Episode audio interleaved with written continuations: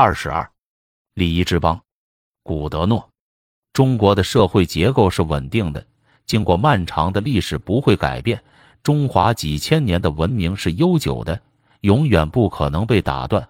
中国的人口是超级多的，人口的巨大压力可能造成的混乱和暴力，对社会进步乃至社会生活本身都是极其危险的。因害怕出现这种危险。中国人总是在尽可能的避免混乱和暴力的发生，因此，中国人极为崇尚和平。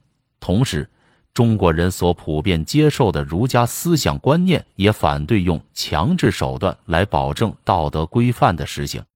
总之，上述的这诸多因素合在一起，使得在世界的其他任何地方都难以找到像中国人一样的温良谦恭的气质。中国人有一整套的礼仪规范，他们做每件事都很注意讲究礼节，甚至一个微小的动作都是一种礼节，几乎到了表演某种仪式的程度。这常常使得与他们打交道的欧洲人感到无所适从。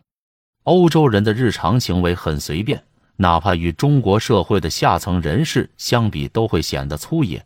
即使是非常讲究礼貌的欧洲上层人士。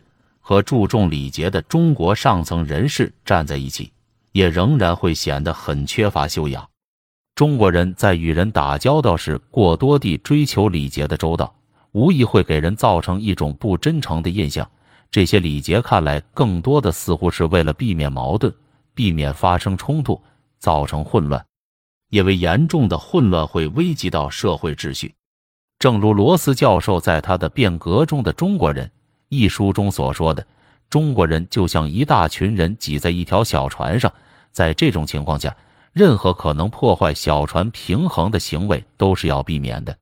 要想这条处在平衡状态的小船不被颠覆，必须要坚持的原则就是不要让小船有任何摇晃，否则全船人的生命都将受到威胁。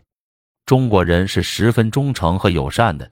他们的生存条件使他们受到了严格的训练，让他们认识到每个人在享有权利的同时都应承担义务，这样社会生活才能正常进行下去。